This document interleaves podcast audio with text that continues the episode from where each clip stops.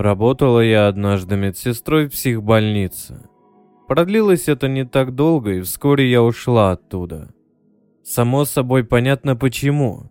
Психбольница не самое жизнерадостное место. Не буду здесь описывать все те прелести, на которые я насмотрелась. Не об этом я здесь хочу рассказать. А рассказать я собираюсь об одном пациенте. Из уважения я не стану здесь рассказывать его настоящего имени. Пусть его будут звать Аркадий. Аркадий привлек мое внимание еще в мой первый рабочий день. Он не был похож на остальных пациентов. Ни на зэков, косивших под умалишенных, ни на шизофреников, бормотавших себе под нос бессвязный бред. Не уж тем более на доведенных до состояния растений бедных больных, которые могут лишь целыми днями смотреть опустошенными взглядами на белую стену. Аркадий выглядел обыкновенным человеком, измученным, но сохранившим рассудок. В медкарте значилось, что ему всего 29 лет, но выглядел он скорее на 39. Его речь, поступки, взгляд не выказывали признаков психической патологии. Мне стало интересно, за что его могли упрятать сюда, и от медсестер я узнала, что Аркадий когда-то убил троих человек, включая свою собственную сестру. Причем весьма изощренными способами, за что был признан невменяемым и отправлен сюда навеки вечные волочить жалкое существование среди полуживых оболочек, некогда бывших людьми. Я была поражена. Как такой абсолютно разумный на вид человек мог быть кровавым убийцей? Увидев Аркадия на улице, я бы не могла и мысли допустить о таком. Несмотря на то, что я знала о прошлом Аркадии, я не могла избавиться от чувства жалости к нему. Я никогда не была наивной, но все равно мое подсознание не могло допустить мысли о том, что Аркадий прервал жизни троих человек.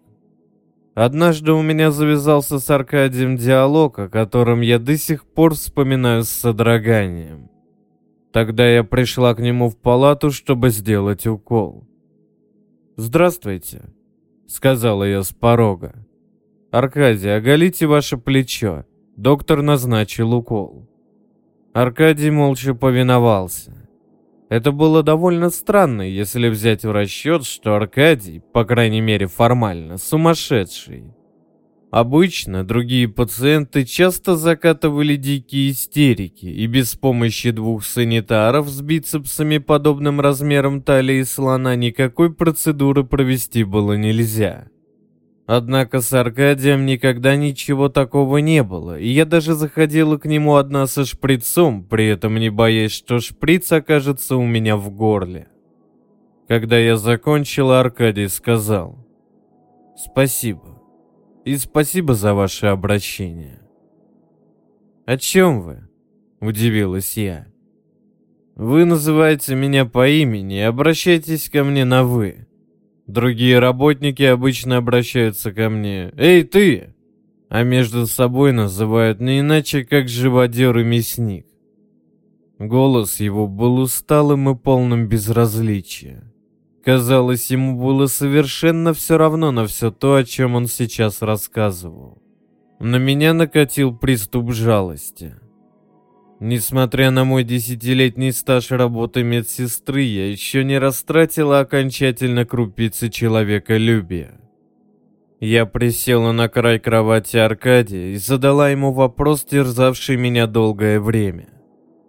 «Вы действительно убили всех этих людей?» Аркадий помолчал, а затем сказал. «Я уже точно не знаю». «Понятно», — разочарованно сказала я. В тот момент я решила, что ошиблась, и Аркадий действительно умалишенный. Я знаю, о чем вы подумали. Собственно, этого и следовало ожидать, если учесть, где мы находимся. Быть может, вы и правы, но я все еще хочу верить, что вы, и доктора, и даже я не знаем, что именно тогда случилось. Аркадий смотрел в сторону, произнося эти слова, и даже не смотрел в мою сторону. «А как вы думаете?» — спросила я. Я не знаю, что думать. Аркадий грустно улыбнулся и пожал плечами. Я боялась, что мой интерес может вызвать у Аркадия приступ агрессии. Все-таки разум требовал, чтобы я была осторожна с пациентом психбольницы, но интуиция настойчиво мне говорила, что с Аркадием-то все в порядке. Доверившись интуиции, я задала Аркадию вопрос. «А что случилось тогда?» Я не могу рассказать об этом человеку, с которым я на «вы». Аркадий впервые посмотрел на меня и улыбнулся. «Хорошо. Теперь ты мне расскажешь, что произошло тогда?» «Я буду только рад рассказать об этом кому-нибудь. Я не жду, что ты поверишь в эту историю. Вероятно, ты решишь, что здесь мне самое место. Но знаешь, что-то внутри меня подсказывает, что тебе я могу рассказать об этом. По-моему, ты хороший человек и не станешь судить обо мне так, как судят остальные. В общем, слушай. У меня была младшая сестра. Наши родители умерли, когда мне только-только исполнилось 18, а ей 8. Не буду вдаваться в подробности этой грустной истории, Важно тут только то, что мы остались одни. Из беззаботного детства я резко попал в суровый мир взрослых. Абсолютно один, обремененный маленькой сестрой. Но нет, я не жалуюсь на нее. После смерти родителей она стала для меня единственным близким человеком. Она стала для меня всем. Приходилось учиться жить по-взрослому. Следующие пять лет я не жалел себя. Днем я учился, а вечером работал, чтобы иметь хоть какой-то минимум денег на жизнь. Приходилось экономить на всем.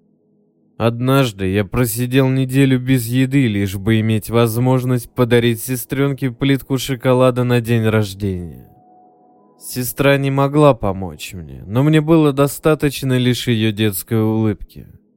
Думаю, ты и сама понимаешь, что тогда со мной творилось.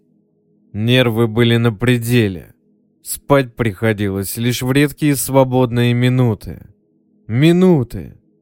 Да, понимаю, ты как медик удивляешься, как я не сошел с ума еще тогда.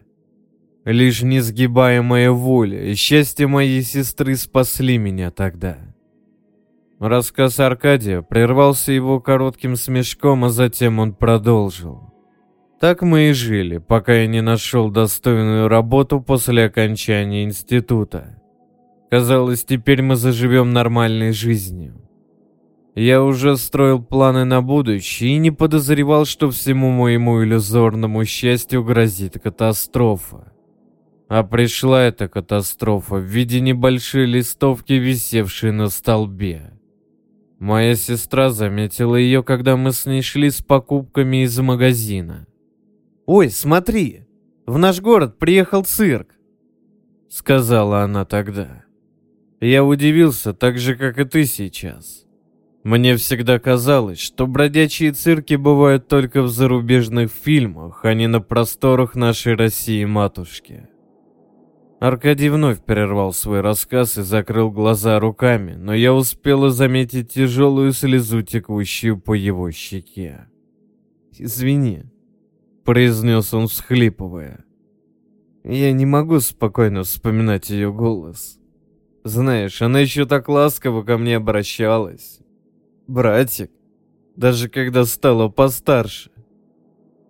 Не надо рассказывать, если это доставляет тебе страдания. Как можно мягче сказала я. Нет, прошу, выслушай. Я должен выговориться. Умоляю.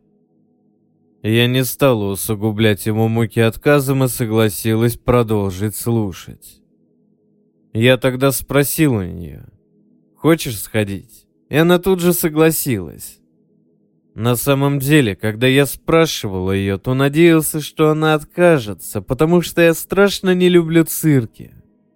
Они всегда на меня наводили какой-то ужас, но ради сестры я переселил себя и согласился пойти.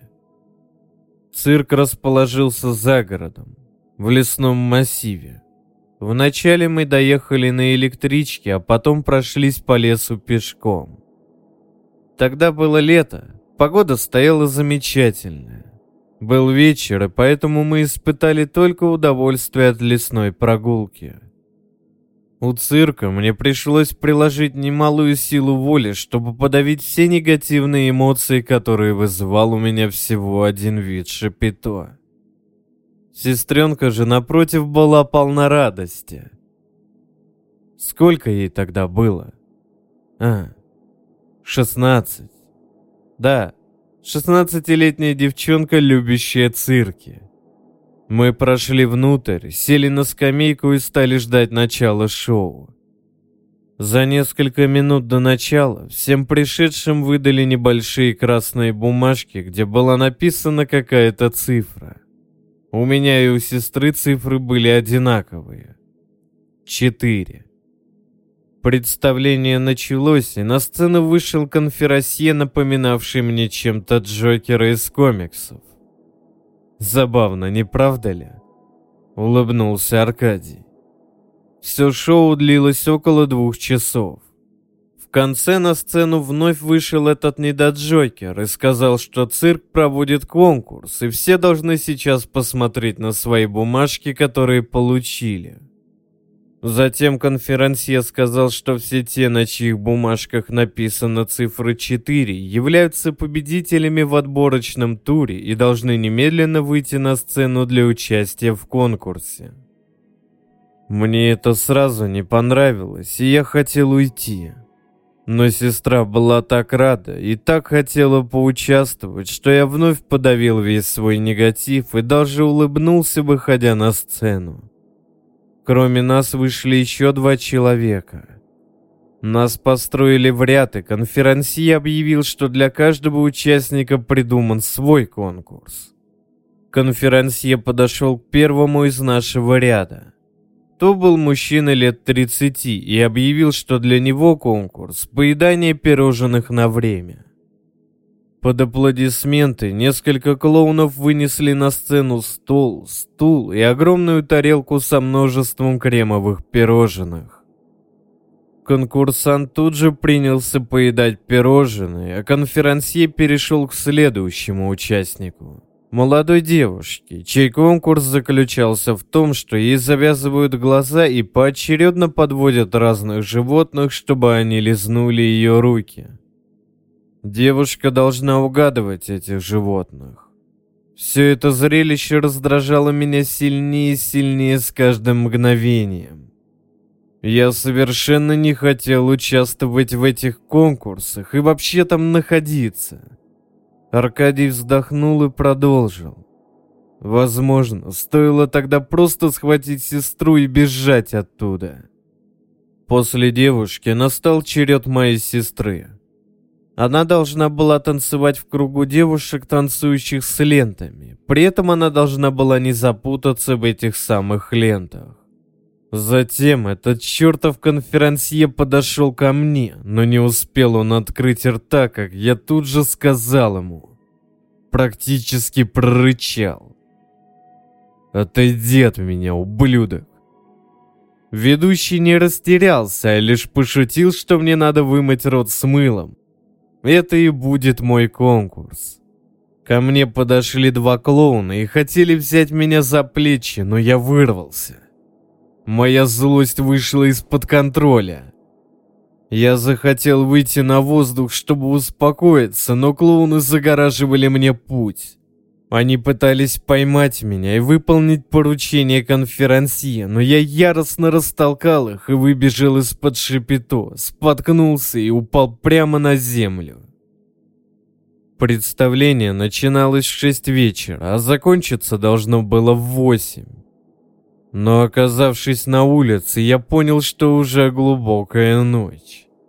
Время пролетело совершенно незаметно. Мы с сестрой могли не успеть на электричку, поэтому я развернулся, чтобы вернуться в Шапито, но его уже там не было. Аркадий больше не мог сдерживать слезы. Он опустил голову в ладони, и палату заполнили его всхлипы. Лишь после того, как я вколола ему успокоительное, он сумел остановить рыдание. Я решила, что непрофессионально с моей стороны так мучить человека и сказала ему лечь спать, но Аркадий практически молил меня дослушать его. Я и сама не знаю, почему согласилась. Шапито пропало, а на его месте я увидел лишь несколько больших факелов, освещавших... Господи. Аркадий вновь закрыл руками лицо. Я знаю, ты не поверишь, что такое вообще возможно. Но тогда там, среди факелов, я увидел толпу полуразложившихся трупов вместо цирковых актеров. Кости торчали из их гнилой плоти, в которой роились черви. Теперь я увидел, что мужчину, который ел пирожные на время, кормили вовсе не пирожными. Эти трупы отрывали куски плоти от самих себя и засовывали в рот тому человеку. А он с жадностью проглатывал отвратительные куски. С девушкой все обстояло наоборот. Живые полускелетированные останки сами поедали ее, а она лишь смеялась и говорила. «Ой, вот это вроде собачка. А это, наверное, козочка». Вначале я испытал лишь шок, но когда взгляд мой добрался до сестры, то холодные лапы страха сжали мое сердце. Моя сестра, любимая, единственная, ради которой я жил последние восемь лет, лежала мертвая на земле, а эти твари полосовали ее тело огромными ножами. Когда я увидел это, мой разум растворился. Взор затуманился, и я, не ощущая собственного тела, свалился на землю. Очнувшись утром, я сразу же побежал сообщить о случившемся в полицию. Я рассказал им все, как видел. Каким же я был глупцом. Я не мог даже подумать о том, как мои слова воспримут полицейские. Представляю, как это выглядело со стороны. Какой-то ошалелый парень приводит полицейских к трем трупам и говорит, что этих людей убило трупа гнилых циркачей. Надо ли рассказывать, что убийцы признали меня? Да еще и невменяемым. Хотя, наверное, это только к лучшему. Говорят, здесь лучше, чем на зоне.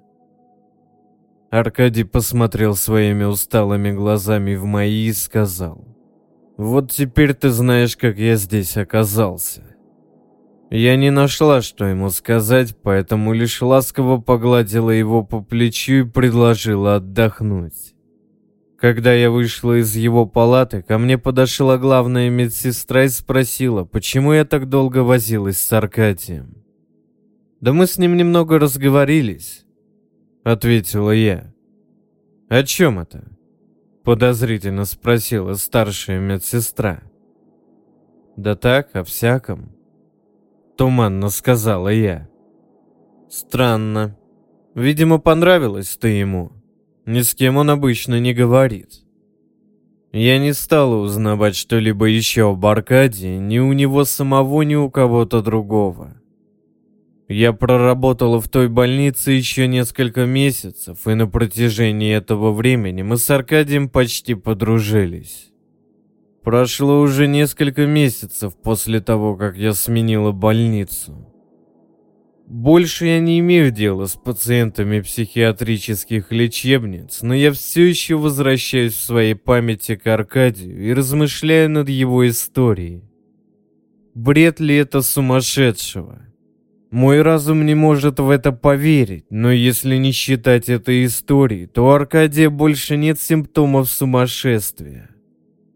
Не знаю, правда это или нет, но с тех пор я стараюсь избегать цирков. Так, на всякий случай.